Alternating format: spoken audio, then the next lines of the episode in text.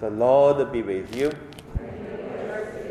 A reading from the Holy Gospel according to Matthew.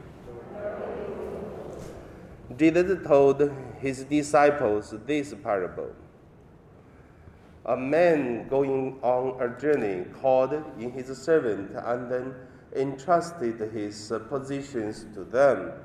To one he gave five talents, to another two, to a third one, to each according to his ability. Then he went away. After a long time, the master of those servants came back and settled account with them. The one who had received five talents came forward bringing the additional five. He said, Master, you gave me five talents. See, I have made five more. His master said to him, Well done, my good and faithful servant. Since you were faithful in small matters, I will give you great responsibilities. Come and share your master's joy. The Gospel of the Lord.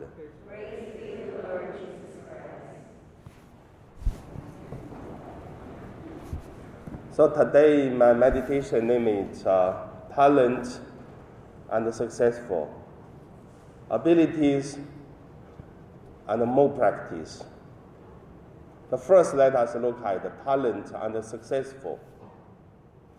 You know, each of us we got talent from God. The only thing is uh, we got differently. Like in today's the Gospel's parable, some got five, some got three, some got one. But uh, however, each of us got a talent. This talent uh, parables reminding me another symbol. A person was uh, created by God according to God's will. God made one person like a, like what? Like a big uh, tank, tank of water. Some people make a, a big uh, a bin of water. Some people made uh, a teapot, same full of water. Some people make a, a cup, a cup of water. All this, whatever the cup, the teapot, the tank, all whatever this is, the same is a different way, but all full of the water. Whatever big or small, all are full filled the water. So all of us should be satisfied because we have all. But at the same time, we are different, some big, some small. So we cannot uh, say that God not fair because uh, one is a tank, one is teapot, one is a cup. Since we all satisfied, and also we cannot say, oh, that is uh, tank is big, but the cup is small. But the cup, many times you could see the value can be much uh, expensive than a, a fish tank, a water tank. So for all this parable, make us feel maybe I'm the cup, you are the teapot. So, how cleverest person you met in your life? I believe each of us we were making surprise to another, to each other. The most cleverest person you met, who is that? So that person can do great things, can remember many poems, or can do good business. But at the same time, we can do in another way. Maybe you cook better than the person who are, can remember many poems. Maybe a person who is uh, really clever of doing business, but uh, probably you can do much better of make up the face for business person maybe manage, managing things is better but uh, maybe everyone afraid of the person maybe not uh, very successful in the relationship with others. But however the talent parable tell us each of us receive different talent. And then the successful not because we are big or small, is because how do we fulfill our this cup, tank? So that is uh, the first point I want to say about uh, talent and successful. Second point I want to say abilities and practice, more practice. I cannot uh, share about how many abilities you have and uh, how many times did you experience that uh, some people doing one thing not successful, but after do hundred times, then you will be successful to make it. But I can share some of my experiences. I believe it's helpful to understand this the parable. In our choir, the one lady, you know, in the funeral service, our choir is newly organized because our parish have a lot of uh, funerals. You know, within these two weeks, we have six funerals. So since the choir is newly founded, so some members are afraid that if we cannot sing well, how can we do? I haven't seen anything yet. One of the members said, Oh, Father, don't worry. You see, if one song we don't know how to sing it, let's sing 100 times, then we know how to sing it. How do you think? We are not a singer. We are not um, a famous person sing very well. But let's sing the same song 100 times. Then we are able to sing. So that is abilities with uh, many practice. And also about this TV, about the computer, I tell you, I'm never good at that. But since our parish always has a problem for this computer, for that connection, for that thing, so if you fix many times, then you become professional. And uh, not last night, Saturday, Friday, Friday night, we just uh, installed these two monitor. And uh, also, I'm not uh, an engineer.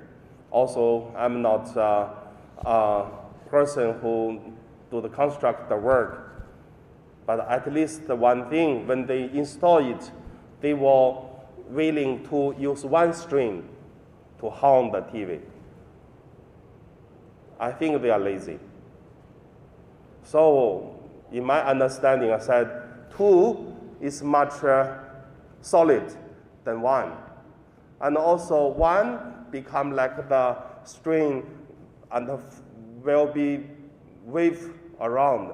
If two should be stable. I tell you, the, the company to install the TV is much uh, professional. They are much uh, experienced than I am. But I don't know. I only have a, one abilities, but I worried. That make me think more. The more think, more consider. How about if one day our Jonathan going to wear a, a leather and something wear and carry a, a stair things and then to crush the TV, the TV will move. So how can we do? Let's make it higher. So let us um, make a two. Okay, finally we make a two. And uh, also they said, okay, that's it. But I said, look, no, if you put like this, still move. Let's tie it up with the pillar. So we made one string around the pillar. Until already midnight, we haven't finished. Okay, let's make another string to tie up with the pillar. So we make a two, and then now it's stable. So you, you do not need to become a professional, but you think more, I think, think, think a lot, and then you're going to ask, ask a lot. I believe that the practice. Next time, I tell you, if I'm going to make something, I will experience. I will tell them use two string and then tie up two times. I don't need to think a lot. So that is ability to do many things. Same.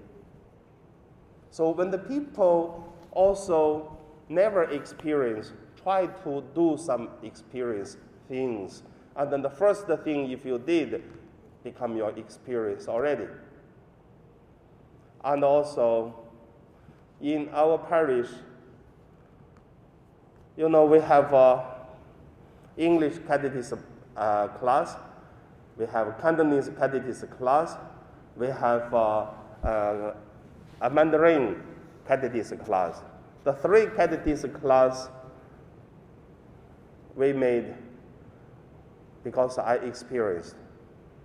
2012, the first uh, catechism class I did, I have no any experience. I even have to invite some parishioners. Could you, could you give us a class to the students so that we can start our catechism class? I don't know how to do it. And then later on, then I found the problem because the first uh, class I started is Mandarin catechism class. Many people in Hong Kong doesn't know how to speak Mandarin. They speak Cantonese. When they use a Cantonese tone, the accent, and then to speak Mandarin, the students uh, could not understand. However, after one class, I noticed one thing, I have to teach. Then I started to teach. But after that, many times, then I know how to teach. And also, the second year, I make another catechism class. After that, every year, I do catechism class.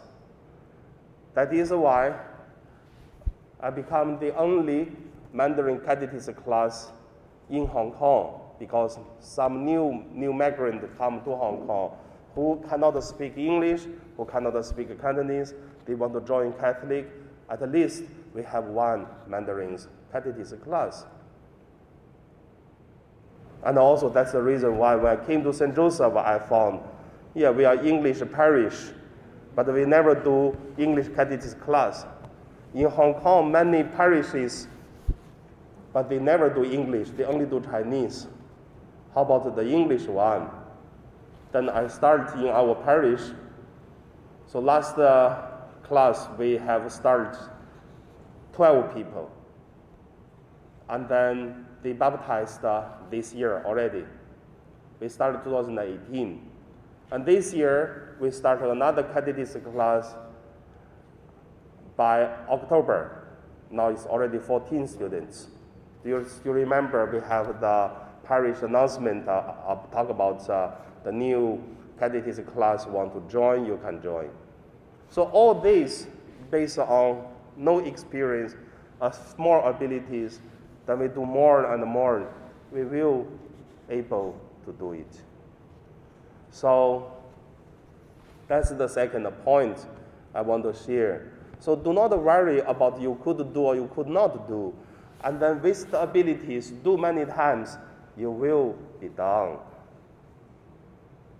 So let us look at this, the gospel to ending my sharing. Today's the gospel, the master said, Well done, my good and faithful servant. Since you were faithful in small matter, I will give you great responsibilities. Come and share your master's joy. So hopefully each of us, when we see God, we will hear what God tell us these words. Well done. But also the question is, Today's the gospel. The master is really happy to see the servant who get five talents and then earned another five. How many talents do you get from God? I will consider I get one talent from God. Hopefully, when I go to see God, I tell God, Oh, God, you gave me one. I earned a turn, give it to you. How about you? How many you get? How many do you going to give, earned, give to God? So let us pray.